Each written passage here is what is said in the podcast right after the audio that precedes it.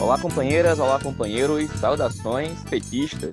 Sejam muito bem-vindas e muito bem-vindos a mais uma edição do podcast Em Tempos de Guerra, a Esperança é Vermelha. Hoje é sexta-feira, dia 1 de setembro. Finalmente, agosto acabou. Eu sou o Patrick e toco a conversa junto com vocês. No episódio de hoje, falamos sobre a desigualdade no Brasil e os desafios do governo Lula para enfrentar a disparidade entre a grande riqueza dos super ricos e a miséria dos muito pobres.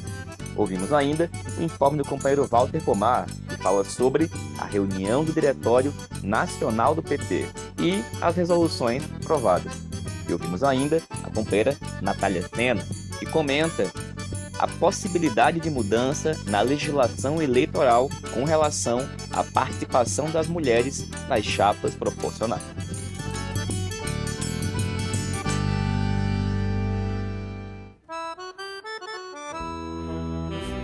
E pessoal, como todas e todos sabem, o Brasil é um dos campeões mundiais em concentração de renda. Pois é, o nosso país convive com um histórico vergonhoso de desigualdade que se reflete nos altos índices de pobreza, miséria e fome, de um lado, e altíssima concentração de renda do outro. Um relatório produzido pela Associação Brasileira de Combate às Desigualdades, ABCD, está baseado em diversos indicadores, várias instituições públicas, revela detalhes da dura realidade de grande parte da população. Segundo o relatório, cerca de 7,5 milhões de brasileiros e brasileiras precisam sobreviver com menos de 150 reais por mês. O relatório se intitula Um Retrato das Desigualdades no Brasil e foi apresentado esta semana no Congresso Nacional e está disponível com qualquer consulta às redes. Bom, esse relatório da ABCD faz uma seleção de 42 indicadores que estão organizados em oito temas e compilados a partir de dados de fontes públicas, todas elas reconhecidas. E bom, gente, traz uma série de dados sobre educação, saúde, renda, riqueza, trabalho, clima, meio ambiente, desigualdades urbanas e acesso a serviços básicos, além de segurança pública e segurança alimentar. E aí, para começar a edição de hoje, queria comentar alguns desses itens. O primeiro deles é com relação à renda. O relatório mostra, por exemplo, que a distância entre ricos e pobres do Brasil como nós sabemos, é gigantesca, mesmo levando em conta os índices oficiais que, como a gente sabe também, não são capazes de capturar a magnitude da riqueza dos super, super, super ricos. Segundo o relatório, os 0,01% dos mais ricos do Brasil possuem uma riqueza acumulada e líquida de dívidas de 151 milhões de reais em média. Já os 10% mais ricos obtinham em 2022 um rendimento médio mensal per capita 14,4 vezes maior do que os 40% mais pobres. Ao mesmo tempo, cerca de 7,6 milhões de brasileiros e brasileiras vivem com uma renda domiciliar per capita mensal menor do que 150 reais justamente os que menos ganham, porém, são os que mais pagam impostos em função da altíssima tributação indireta. Então a gente vê, os 10% mais pobres pagam 26,4% da sua renda em tributos, enquanto os 10% mais ricos pagam apenas 19,2%. Dado chocante, 0,01% dos mais ricos do país possuem uma riqueza acumulada que lhes dá a renda superior a 151 milhões de reais em média, enquanto que nós temos cerca de 7,6 milhões de pessoas que vivem com 150 reais por mês. De tal forma comparada que não dá para ter nenhum tipo de timidez quando o assunto é realizar uma profunda reforma tributária em nosso país para que os ricos paguem muito, mas muito imposto, que os pobres não paguem nada que a classe média possa pagar cada vez menos impostos. Essa justiça tributária é fundamental, inclusive, para que o governo Lula consiga efetivamente criar condições de melhorar a vida da maioria das pessoas. Não dá para ter um sistema tributário em que os mais pobres sustentam a riqueza dos mais ricos e milhões de pessoas passam fome para que um pequeno punhado possam viver de privilégios e muito luxo. Um outro dado da pesquisa da ABCD é em relação aos serviços públicos. Eles relatam que a falta de condições mínimas de dignidade afeta os mais pobres desde seu nascimento.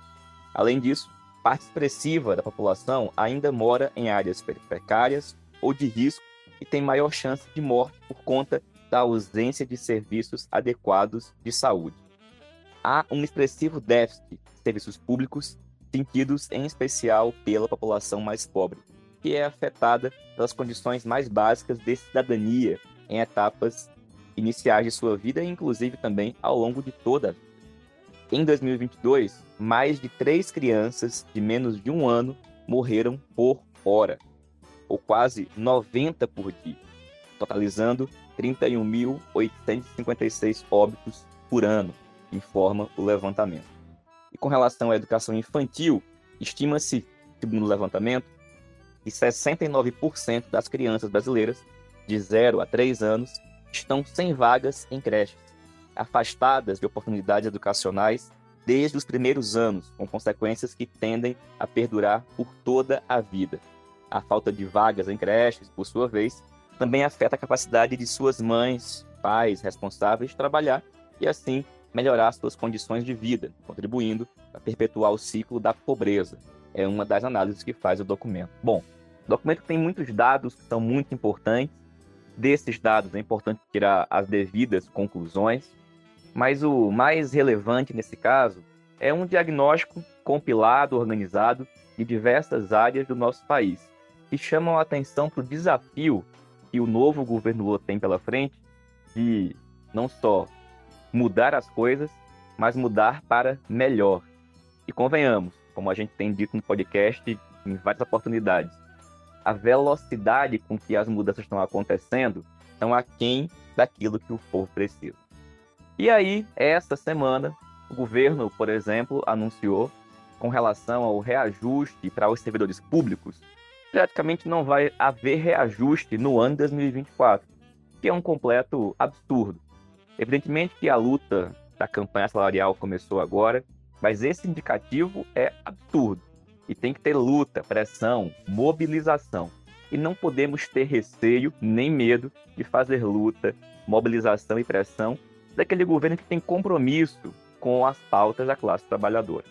Em especial no momento em que esse governo está sendo ainda mais disputado pela direita, camuflada de centrão, comandada por Arthur Lira e Companhia Limitada. Sobre esse assunto, o presidente Lula, retornando de suas viagens ao exterior, onde participou do encontro da cúpula do BRICS, também visitou outros países, nesta, na próxima semana, vai lidar ou enfrentar com o dilema da possível e provável reforma ministerial. Bom, o que, que vai acontecer em detalhes, não sabemos. Mas o que, que a gente espera? Que o presidente Lula e o conjunto do governo não abra mão e não se permita ficar ainda mais rendido a setores como o Centrão e Arthur Lira. Convenhamos, a sede e a fome desses setores é insaciável. Se o governo abrir espaço para esses setores, isso não significa que vai melhorar as suas condições de governabilidade, companheirado. Abrir mais espaço para o governo do Centrão, é do Centrão é piorar as condições do governo governar. Se é preciso melhorar as condições de governabilidade, isso inicialmente tem que acontecer com a ampliação da mobilização da classe trabalhadora no sentido de proteger e cobrar que o governo avance com aquilo que foi a pauta e a proposta do programa de governo em 2022. A disputa em torno dos ministérios é gigantesca e nos próximos dias ela vai crescer e aumentar muito. E nós não podemos baixar a guarda, simplesmente aceitar placidamente que o governo ceda mais espaço para aqueles que querem boicotar e simplesmente prejudicar tanto o governo quanto a vida da maioria do povo.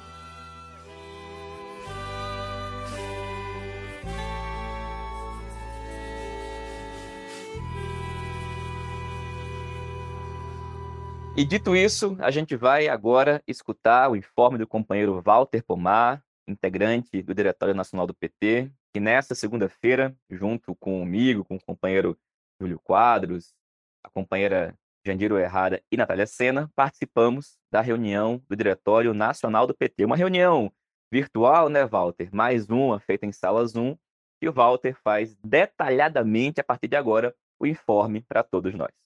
Olá, Patrick. Olá, ouvintes do podcast, comandado pelo Patrick Araújo Campos, o Campos Araújo. Pois então, no dia 28 de agosto de 2023, reuniu-se o Diretório Nacional do Partido dos Trabalhadores. A reunião do diretório foi virtual, ou seja, numa sala Zoom. E o ponto principal da pauta foi a tática eleitoral foram apresentados seis textos para o debate. Um texto da tendência Construindo um Novo Brasil, um texto de duas tendências, a democracia socialista e a militância socialista, um texto do diálogo e ação petista, um texto da resistência socialista, um texto da Avante e um texto da articulação de esquerda. Esses foram os seis textos apresentados e defendidos na reunião.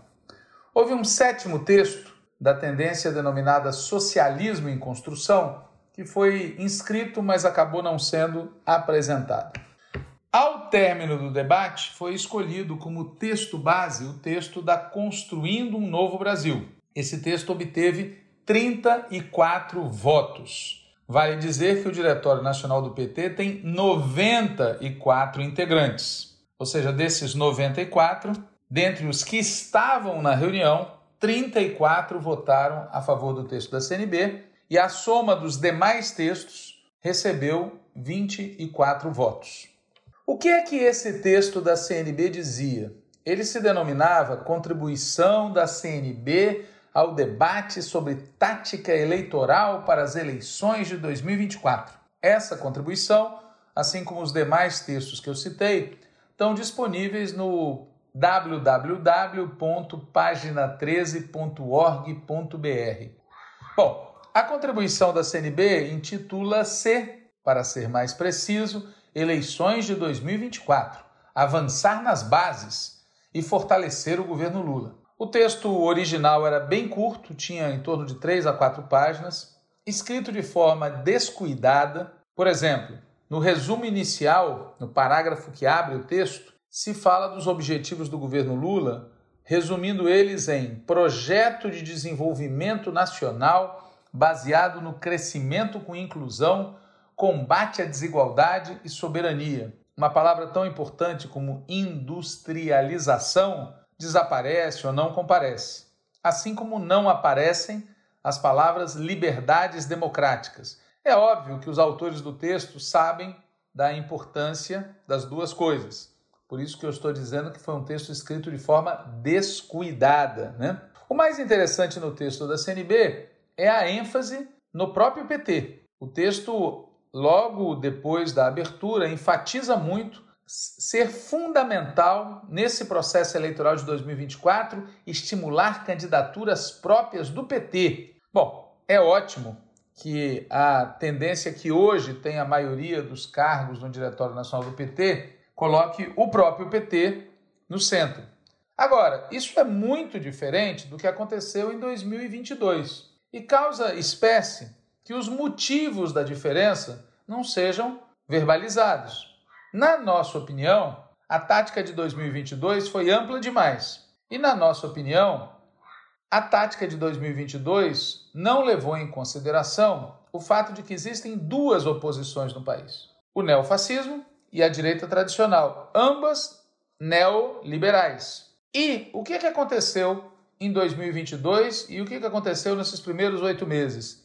Uma disputa contra nós. E nessa disputa, os neofascistas estão levando no cocoruto, mas os neoliberais estão ganhando. nós estamos perdendo a disputa para os neoliberais em uma série de questões importantes. Atentem para o que está acontecendo no orçamento do governo de 2024, ou para a política de juros, ou para uma série de outras dimensões da política macroeconômica. Isso que eu acabei de dizer é uma explicação, entre outras, para o fato de que o PT precisa adotar em 2024 uma política diferente da de 2022. Porque senão, quando chegar em 2026, a gente vai estar tá mais complicado ainda. Só que o texto da CNB não faz uma reflexão sobre os motivos pelos quais a própria CNB, que defendeu frente ampla em 2022, agora faz uma pequena inflexão. O texto da CNB diz também que o PT ele deve liderar o processo de construção do projeto estratégico para o povo brasileiro e diz que a gente tem que priorizar as nossas candidaturas. O interessante é que não se faz nenhuma avaliação do quadro eleitoral. E os dados de que a gente dispõe, a gente eu falo, a direção do partido, quem acompanha o assunto, apontam para um cenário que a preços de hoje é muito ruim. Claro que esse cenário pode e deve ser modificado, mas para que ele seja modificado, é importante que ele seja reconhecido e debatido. Além disso, o texto não faz nenhuma reflexão sobre situações bastante delicadas. Por exemplo, São Paulo capital será a primeira vez nesses anos todos em que o PT não terá candidatura própria e apoiará a candidatura do PSOL. Não se fala da situação de Belém, onde o prefeito atual, que é do PSOL, está enfrentando uma realidade eleitoral muito difícil. Nem tampouco se fala da situação do Rio de Janeiro, onde o PT vem se suicidando lentamente há bastante tempo. Vai de paz, né? Vai de paz. Não há avaliação nenhuma no texto da tendência Construindo um Novo Brasil, texto apresentado por eles como contribuição ao debate, acerca desses e de outros casos, de outras situações que nos fazem olhar com muita preocupação a situação. O texto em seguida faz um ode à importância do PT, né? fala que o nosso partido é o mais lembrado nas pesquisas de popularidade. Isso tudo, evidentemente, é verdade. A popularidade do PT é muitas e muitas e muitas vezes maior do que a dos demais partidos. Mas o problema é que o apoio ao PT não vem se convertendo em voto nas candidaturas do partido às eleições proporcionais e muitas vezes não se converte nem mesmo em voto nas candidaturas a governador e a prefeito tem um problema que precisa ser enfrentado. Sobre isso, o texto não falava nada. Depois, o texto chama atenção para a importância de impedir retrocessos da ultradireita, que, mesmo derrotada nas eleições, segue presente na sociedade. O texto, ainda que mal escrito, ele aponta para um problema real. Nós temos que derrotar a extrema-direita. Mas a extrema-direita ou a ultradireita não é a única inimiga. E, mais grave, sem derrotar, sem superar o neoliberalismo, não se conseguirá derrotar a extrema-direita, porque a extrema-direita ganha apoio de massa no ambiente gestado pelo neoliberalismo. E tampouco vai se conseguir derrotar a extrema-direita se nós não mudarmos o conteúdo das instituições, Forças Armadas, polícias, meios de comunicação, etc, etc, etc. Sem enfrentar a direita nas instituições, não vai se derrotar a extrema-direita. Em seguida, o texto da CNB fala da importância de muitas coisas com as quais a gente concorda, né? A importância de dar atenção para as campanhas de vereadores e vereadoras, a importância de estimular candidaturas que representem a diversidade do povo brasileiro, a importância de tratar dos temas concretos que afetam a vida do povo. Mas o texto apresentado originalmente pela CNB não faz uma pontuação indispensável. É óbvio que o nosso partido deve defender o governo Lula e deve se articular com as ações do governo, mas a recíproca tem que ser verdadeira. O governo tem que se articular com as necessidades do partido do presidente. Ou a nossa tática como partido será uma e a tática do governo vai ser a da frente ampla, ou até mais ampla ainda. Ou o companheiro Lula, como presidente da República, tá certo? Vai adotar uma postura de distanciamento, onde houver mais de uma candidatura da base. Qual vai ser a linha, né? essa questão não era abordada no texto apresentado originalmente pela CNB. Em seguida, o texto apresentado originalmente pela CNB falava dos aliados, né? É, e citava explicitamente a Federação Brasil da Esperança, a Federação PSOL Rede, o PSB, o PDT e os demais partidos da base popular e democrática. Né? É, os demais eu não sei exatamente quais são a que eles se referem, porque se são da base, se refere aos partidos que estão presentes na institucionalidade.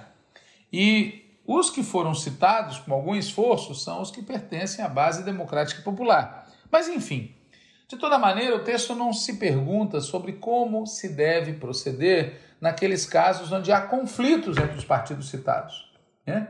Onde o PSB, o PDT, o PSOL, a Rede, o PV, o PCdoB e o PT é, estão em conflito. Né?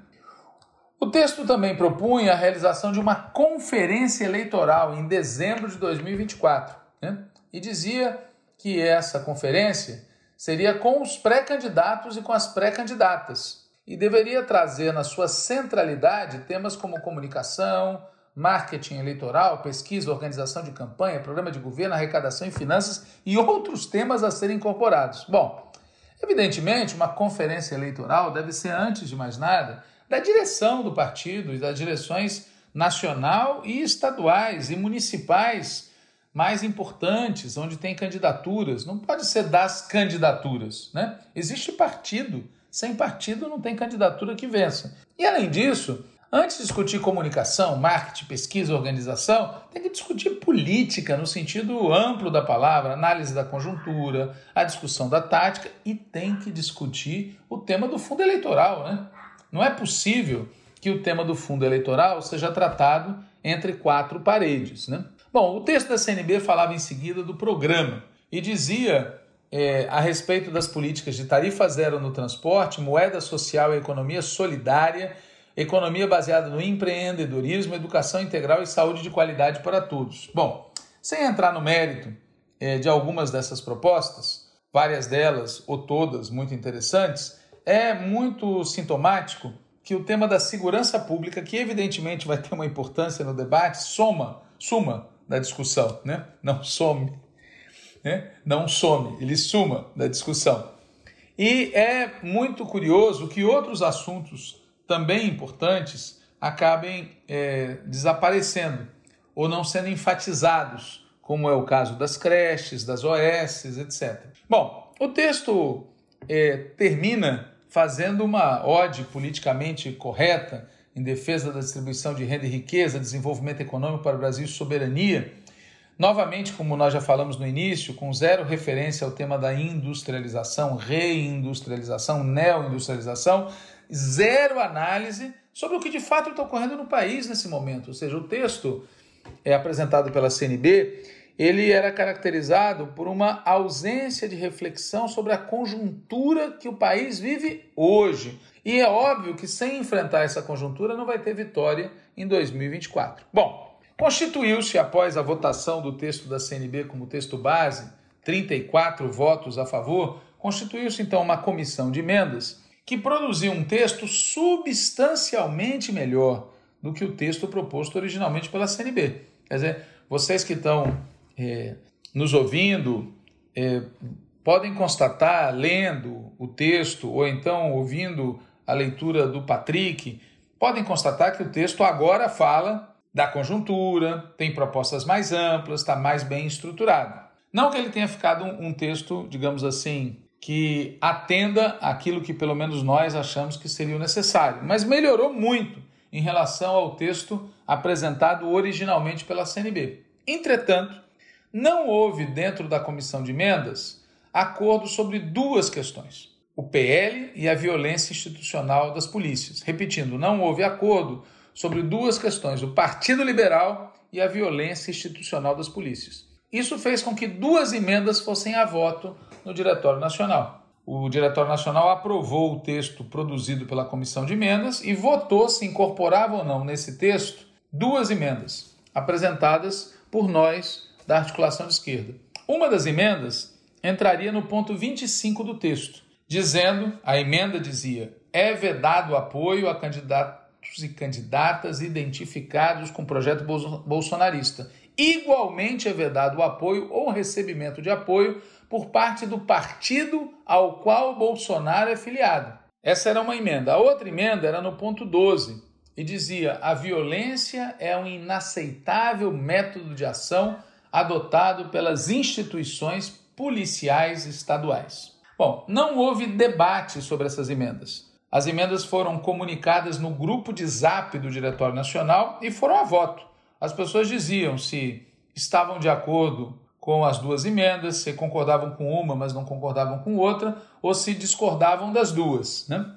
Bom, participaram dessa votação bizarra no grupo de zap, e não é a primeira vez que esse tipo de votação bizarra acontece, 56 dos 94 integrantes do Diretório Nacional. Né? Cerca de 38 integrantes não deram, é, não compareceram, digamos assim.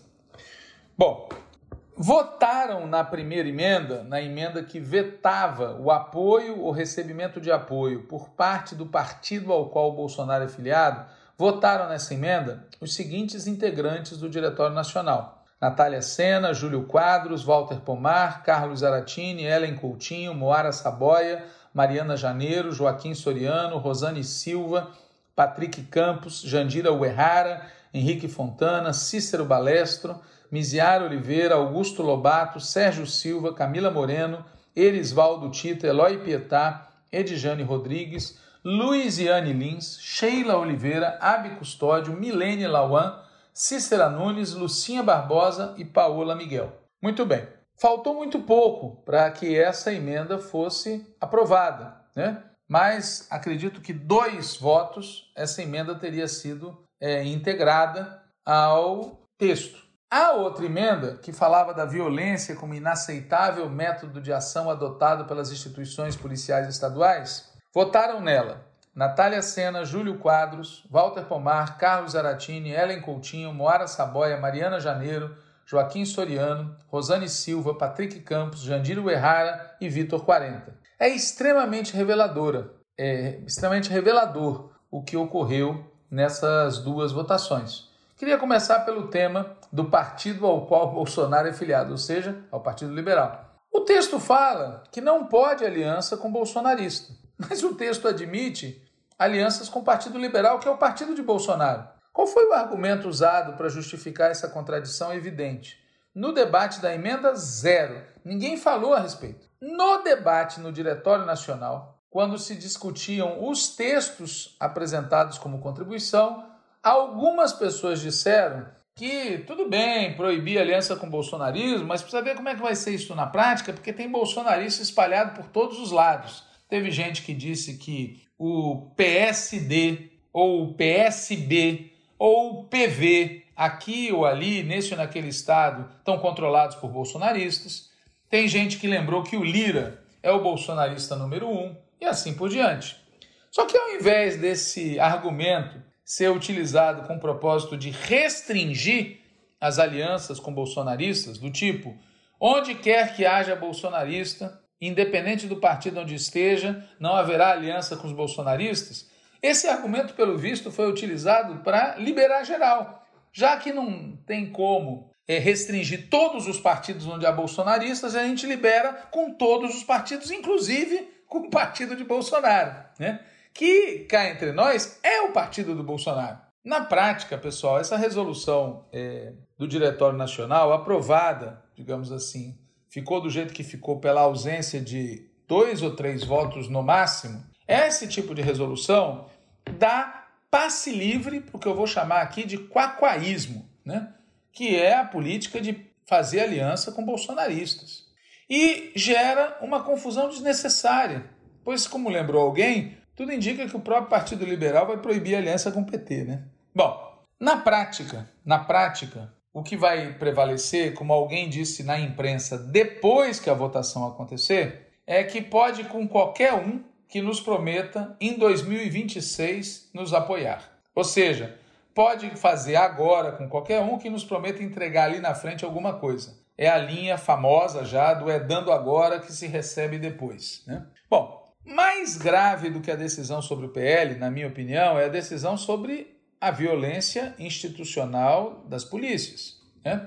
Lembrando, a emenda que foi derrotada dizia: a violência é um inaceitável método de ação adotado pelas instituições policiais estaduais. Vou repetir: a violência é um inaceitável método de ação adotado pelas instituições policiais estaduais. Sobre isso, no grupo de zap, teve algumas pessoas que se manifestaram. Né? É, me lembro explicitamente de duas pessoas da tendência Construindo o Novo Brasil e uma pessoa muito importante da tendência Resistência Socialista que disseram essencialmente a mesma coisa. Disseram que a gente tem que diferenciar, que tem gente nossa lá dentro, que a gente não pode jogar as instituições no colo do neofascismo. Bom, diria que a gente não precisa jogar ninguém, porque há certas instituições que já estão no colo da extrema-direita faz muito tempo. Agora, vamos começar pelo método Tatibitat, né? Dentro de toda instituição ruim, tem gente boa. Mas existe uma coisa chamada instituição. Existe uma coisa chamada violência institucional, ou, se quiserem, violência estrutural. Na prática, entre muitas outras coisas, essas instituições formam pessoas para agirem de forma violenta com a população preta, pobre e periférica. Essas instituições são militarizadas, ou seja, tratam o povo como inimigo. Essas instituições moldam policiais para agir dessa forma. Isso causa dano, inclusive, a muitos policiais. A taxa de suicídio de policiais na Bahia é altíssima, não é por acaso. E é por isso, porque é institucional a violência, que os comandos estão implicados. Não vamos aceitar, em relação às polícias hoje, aquele papo que pessoas, inclusive de esquerda, repetiam acerca da tortura na época da ditadura militar, em que se dizia, essas pessoas diziam, que as torturas eram coisa dos porões, querendo com isso dizer que os comandos não sabiam de nada, que era uma iniciativa dos extremistas lá de baixo, que agiam nos porões dos quartéis torturando pessoas. Bom, essa história dos porões sempre foi fraudulenta e ficou impraticável de ser defendida depois que ninguém mais, ninguém menos que o Ernesto Geisel, que foi presidente, tá certo, deste país na época da ditadura militar, disse tranquilamente numa entrevista que ele deu ao CPDOC da Fundação Getúlio Vargas que a decisão de torturar, de executar, de desaparecer com corpos, etc, etc, etc, era uma decisão sabida e havida pelo comando do Estado brasileiro, era uma política de Estado. Veja, negar que exista um inaceitável método de ação adotado pelas instituições policiais estaduais, negar que a violência seja esse inaceitável método de ação, no fundo, no fundo, impugna a noção mesma de racismo e de violência estrutural. E eu vou além. Esse tipo de concepção ajuda a gente a entender situações como a da Bahia. Nós elegemos por duas vezes o Jacques Wagner, elegemos por duas vezes o Rui Costa, agora elegemos o Jerônimo, portanto, já tivemos aí quatro mandatos inteiros, estamos no quinto mandato, e a violência policial, especialmente violência policial militar na Bahia, é campeã no nosso país. E da onde vem isso? Na minha opinião, vem do fato de que, se nós achamos que a violência não é institucional, bom, a gente evidentemente não muda as instituições. E como a gente não muda as instituições, a violência segue. Esse é o ponto. Se você não faz mudança institucional, a violência segue. Pois bem, um último comentário. Eu recomendo a vocês lerem e relerem, ouvirem e ouvirem de novo os nomes de quem votou. E se perguntem, perguntem aos membros do Diretório Nacional, especialmente aqueles que são bem de esquerda, que fazem campanhas contra o que ocorre em outros países. Por que, que essas pessoas não estavam lá na reunião? Por que não votaram? Não concordam com as emendas? Expliquem por que não concordam. A emenda sobre a violência policial institucional teve muito pouca muito pouco apoio no Diretório Nacional do PT. E a emenda proibindo a aliança com o Partido Liberal só não foi aprovada porque faltaram dois ou três votos. Isso já daria maioria e essa emenda seria aprovada. Então é muito importante que vocês que estão escutando aqui o podcast Perguntem às pessoas do Diretório Nacional que batem no peito para se colocar como a esquerda da esquerda, né? Por que não votaram? Onde é que estavam? Faltaram por algum motivo justificado? Ok. Não quiseram votar? Perfeito. Digam por quê. Expliquem por quê, né? Faço questão de dizer isso porque tem muita hipocrisia dentro do nosso partido, inclusive dentro de setores que se autoproclamam como sendo radicais e de esquerda, mas que na hora do pão pão queijo queijo, tá certo? Não comparecem, preferem fazer acordos de fato com o setor que hoje é maioria no Diretório Nacional.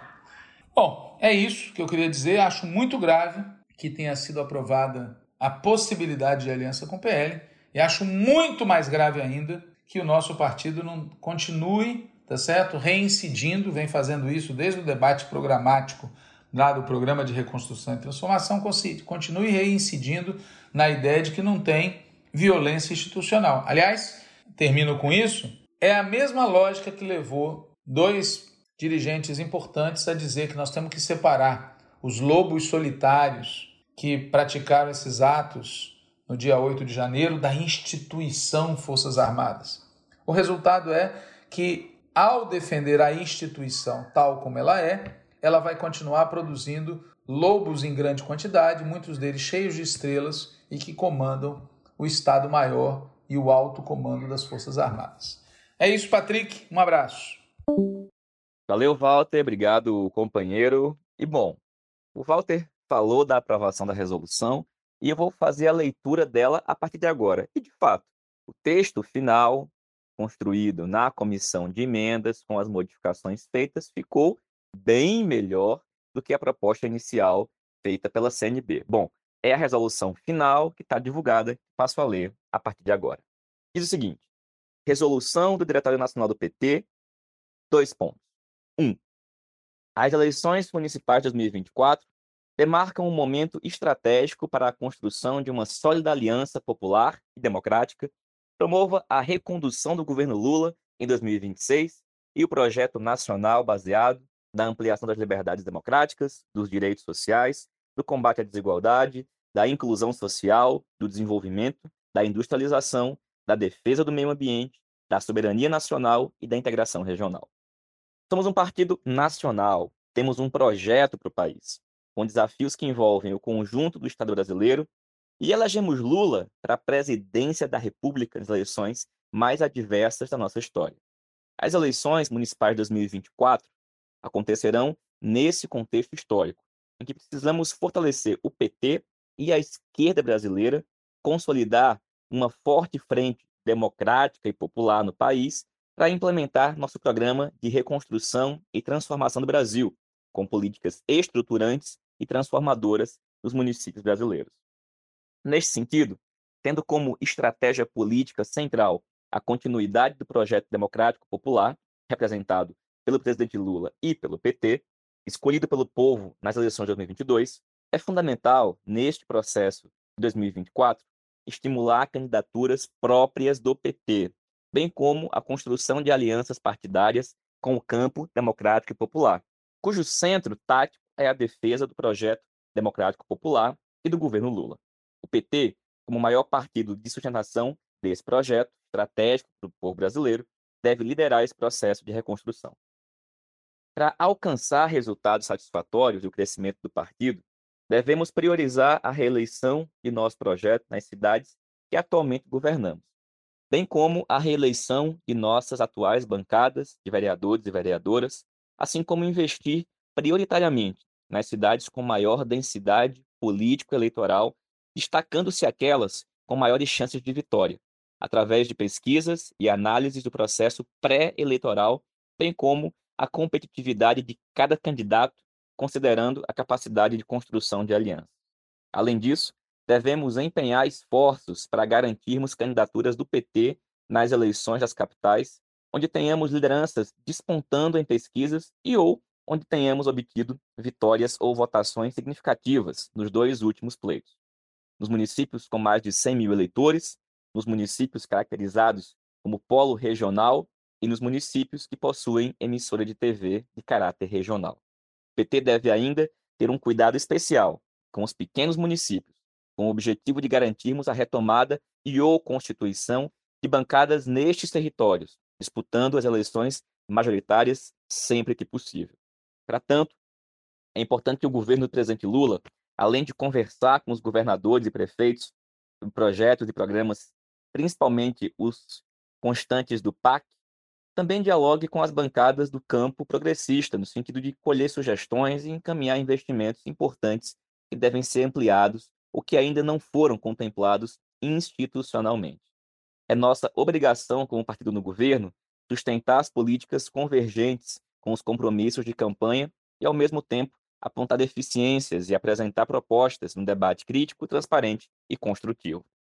Na presente conjuntura, não faz sentido a tramitação no Congresso de uma proposta de reforma administrativa que é essencialmente contrária à promoção de políticas públicas de interesse da maioria do povo, além de precarizar o serviço público, servindo a um projeto neoliberal que foi derrotado nas urnas em 2022. Assim como é importante aprovarmos a proposta do ministro Fernando Haddad de taxação dos super ricos dos fundos offshores. Mais do que necessidade de trazer receitas ao orçamento da União, é uma questão de justiça tributária e social, em um país onde os pobres pagam mais impostos do que os ricos. E reafirmar nosso compromisso com os investimentos públicos nas áreas sociais e em infraestrutura, o que é fundamental para começarmos a enfrentar a enorme desigualdade econômica em nosso Brasil. Neste ponto, os recursos para saúde e educação são fundamentais, sendo muito importante a recuperação e manutenção dos pisos constitucionais para essas duas áreas asseguradas pelo governo do presidente Lula. Também é urgente uma tomada de posição contundente em relação ao papel dos militares em nossa democracia, delimitando suas funções ao que está previsto na Constituição. Comprovado envolvimento de oficiais graduados, ex-comandantes, bem como policiais militares e outros membros das Forças Armadas na sustentação da tentativa de golpe em 8 de janeiro não permite leniência. Punição exemplar dos golpistas inclusive no âmbito militar, e quando comprovado de oficiais de alta patente, é essencial para impedir que se volte a articular contra a democracia. Para além das ações positivas sobre segurança pública já em curso no atual governo, é urgente que se aprofundem medidas com o objetivo de consolidar uma política nacional para essa área. A violência é um método inaceitável de ação por parte das polícias estaduais que atinge a população mais jovem, pobre e preta do nosso país, assim como tem incidência nos próprios policiais. Os governadores têm a oportunidade e o desafio, junto com o governo federal, de mudar situações como essas, buscando enfrentar as organizações criminosas com base numa política maior de inteligência e investigação. Cabe ao PT ajudar nesse debate e seus desdobramentos. No momento em que o STF deve retomar o julgamento do marco temporal, manifestamos a expectativa de que a Suprema Corte reafirme os direitos dos povos indígenas, como ocorreu em decisões anteriores. Esta expectativa de uma atuação em defesa da civilização é reforçada pelas recentes decisões e avanços do STF nesse sentido. São eles: a equiparação da ofensa contra pessoas LGBTQIA+, ao crime de injúria racial, a abertura de ação sobre a violência contra os povos indígenas Guarani Kaiowá pela PM Mato Grosso do Sul, a manutenção, ainda que parcialmente, do princípio da insignificância e o avanço na descriminalização do porte de cannabis para uso pessoal, passo importante para a mudança na equivocada e letal política de guerra às drogas. A partir do dia 10 de fevereiro de 1980, em mais de quatro décadas de destacada atuação, o PT se tornou o maior partido político de esquerda da América Latina e um dos maiores do mundo. Com sua história construída junto aos movimentos sociais e populares e ao movimento sindical, como também nas instâncias institucionais do legislativo e do executivo, o PT se tornou a principal força política do país em defesa da democracia, da soberania nacional e dos interesses populares, presente em todos os momentos da vida do país, especialmente nos mais difíceis. O resultado dessa trajetória faz o PT o partido mais lembrado em pesquisas de popularidade, posição atualmente reforçada pelo retorno do presidente Lula ao comando do país e, com isso, a retomada da democracia, do desenvolvimento econômico, da inclusão do povo no crescimento do país. Mas resta pendente o desafio de transformar esse apoio popular do PT em mobilização e organização em torno de mudanças democráticas e populares, além de voto em nossas candidaturas. A luta cotidiana impõe a constante mobilização para garantir, por um lado, os avanços e conquistas em todos os setores, e, por outro, impedir retrocessos. Retrocessos buscados tanto pela ultradireita, derrotada nas eleições, quanto pelos demais setores neoliberais, antidemocráticos, antinacionais e antipopulares. Assim, as eleições municipais de 2024 para prefeitos e prefeitas, vereadores e vereadoras, são um campo de batalha especial e decisivo para promover a disputa política na sociedade, ampliar a presença física e orgânica do PT nos territórios e fortalecer o projeto e as alianças do PT para as eleições de 2026. Devemos primar por sinalizar à sociedade o nosso compromisso com o futuro do nosso projeto a partir do fortalecimento de nossos quadros e de novas lideranças políticas, criando condições para uma corajosa transição geracional de gênero e de raça nas nossas representações. Isso implica orientarmos a constituição de chapas proporcionais que sejam representativas da diversidade da construção do nosso partido, com a manutenção de políticas afirmativas relacionadas especialmente às mulheres, população negra, além da juventude, da população LGBTQIA+, e dos povos originários. Independente da legislação eleitoral, deverá sofrer alterações no próximo período.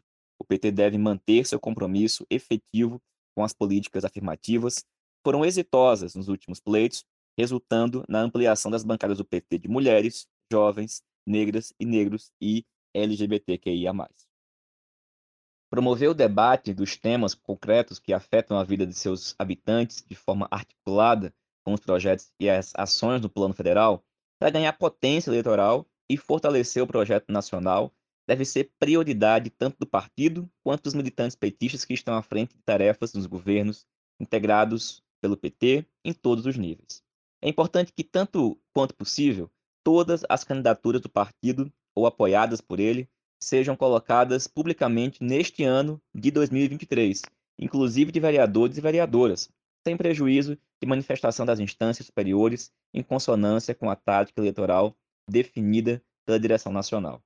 A articulação eleitoral nacional do PT deve levar em conta termos integrantes da Federação Brasil da Esperança, deve buscar o fortalecimento das relações com a Federação Pessoal-Rede, assim como buscar ampliar as relações com os partidos que apoiaram Lula no primeiro e no segundo turno das eleições de 2022.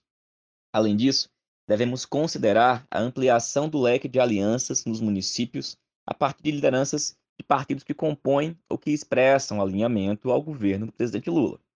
Acerca da política de alianças, o Diretório Nacional determina o seguinte: 1. Um, para além da nossa federação, estão autorizadas alianças com a federação integrada por PSOL e Rede. 2. Estão autorizadas alianças com partidos e lideranças que apoiaram Lula no primeiro turno das eleições de 2022. E 3. Não é necessária aprovação prévia no caso de receber apoios de partidos e lideranças que apoiaram Lula no segundo turno das eleições de 2022 é vedado apoio a candidatos e candidatas identificados com o projeto bolsonarista. Esse é um desafio particular da campanha para 2024, o proporcionar oportunidade privilegiada para ampliar a frente popular e avançar na unidade em torno de um projeto comum. O PT realizará uma conferência eleitoral no mês de dezembro, de forma híbrida, com a participação das executivas de todos os estados. Serão convidados a participar todos os pré-candidatos e pré-candidatas que disputarão as eleições de 2024. A conferência deverá trazer na sua centralidade a discussão sobre a conjuntura e a tática eleitoral, a comunicação e marketing eleitoral, pesquisa, organização de campanha, programa de governo, arrecadação e finanças e outros a serem incorporados. Fica a cargo do GTE Nacional a organização da atividade. O PT, nesse terceiro governo Lula, prepara as bases não apenas para um quarto governo Lula, cuja eleição 2024 é um momento essencial, mas deve buscar consolidar um amplo bloco de alianças na sociedade, construindo, no âmbito local, um programa fundamentado nos direitos humanos, na ampliação de direitos e dos serviços públicos, na redução das desigualdades sociais e na democratização da gestão com controle social e participação popular. Um programa que apresente uma nova matriz de desenvolvimento local, sustentável e inclusivo, que impulsione uma economia produtiva e criativa e que dê consequência à transição energética que o governo Lula inicia no país, fazendo o contraponto às experiências neofascistas, neoliberais e de direita, que no último período ganharam terreno nos territórios municipais. Que expresse a retomada das políticas sociais, apresentando uma proposta de segurança pública no âmbito local que considere a escuta dos trabalhadores e trabalhadoras e das comunidades, enfrentando a violência policial, que apresente uma política de educação que parta de uma concepção democrática, em contraponto ao projeto das escolas cívico-militares, garantindo uma educação inclusiva com oferta de educação integral e vagas para todos e todas e assegurando a gestão democrática nas redes de ensino público. Que ressignifique a política de assistência social, fortalecendo a geração de renda, combate à fome, a economia solidária, o empreendedorismo popular e a moeda social, que tenha compromisso com o fortalecimento do SUS, garantindo, na ponta, o acesso aos serviços e propostas, programas do governo, que vise a ampliação e popularização da política de cultura, que repense a mobilidade urbana por meio dos recursos de tecnologia verde e tarifa zero, que promova o fortalecimento dos serviços e dos servidores públicos, a oferta de creches públicas e outros serviços públicos de cuidado, assim como promova o apoio à reforma agrária com compras, assistência e transporte. Que combata as desigualdades no âmbito do território, enfrentando a gentrificação e a segregação, em diálogo com os públicos excluídos dos processos de desenvolvimento urbano e alvos preferenciais da exclusão e da violência nos territórios, como as populações trabalhadoras, periféricas, negras, LGBTQIA+, crianças, adolescentes, as juventudes e as mulheres. Um programa, por fim, que fortaleça o território, as políticas de desenvolvimento com distribuição de renda que sirvam para afiançar e sustentar politicamente um pacto de longo prazo de distribuição de renda e riqueza, desenvolvimento econômico para o Brasil e soberania, liderado pelo presidente Lula e pelo PT. O PT e nossos aliados, da forma mais unificada possível, necessitam fortalecer um projeto de participação social e democracia participativa que seja um norte programático. A iniciativa do governo em relação ao plano plurianual é correta e necessária e pode avançar na organização do orçamento participativo a partir dos municípios. É preciso, portanto, organizar a batalha político-eleitoral desde já, definir as candidaturas majoritárias, construir alianças potentes, elaborar programaticamente cada município brasileiro, definir uma tática nacional para todas as grandes cidades, construir chapas de vereadores e vereadoras fortes e diversas e promover a mobilização social no maior número possível de municípios para a construção política de muitas vitórias eleitorais para mudar a realidade das cidades e localidades, contribuir com as transformações necessárias no país para reeleger Lula em 2026 e fortalecer nosso projeto democrático e popular país. Brasília, 29 de agosto de 2023, Diretório Nacional do PT. Bom, pessoal, essa foi a leitura, como eu disse no começo, da resolução aprovada no dia 29, já com as emendas, portanto, um texto que ficou, como vocês perceberam, bem melhor do que aquele texto que circulou inicialmente com a proposta inicial da CNB.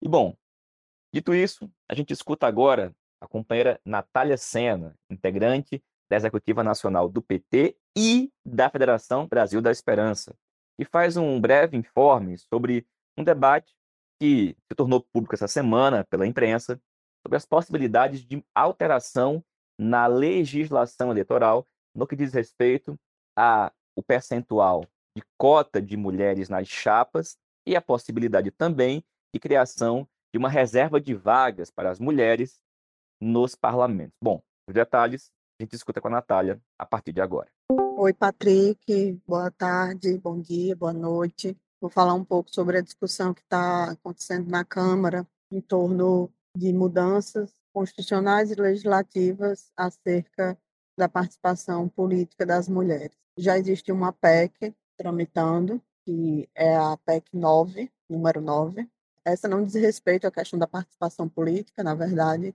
é uma PEC que tem como efeito prático anular as dívidas que vários partidos têm, inclusive o PT, em relação ao não cumprimento da aplicação dos recursos do fundo partidário para as mulheres, que é aqueles 5%. Uma discussão bastante complicada, né, e, na minha opinião, um equívoco que esse não cumprimento é, seja relativizado. Essa PEC está em tramitação, já tem comissão formada, e no bojo dessa discussão e também da discussão da mini reforma eleitoral, é, apareceu um debate, está né, tá em curso um debate acerca de aprovar uma regra constitucional nova que estabeleça percentuais de reserva de cadeiras, percentual mínimo de reserva de cadeiras nos parlamentos, né, isso valeria para os três níveis, municipal, estadual e federal, para é, mulheres. Né? Do jeito que está escrito na proposta que está em discussão, no mínimo um dos gêneros, né?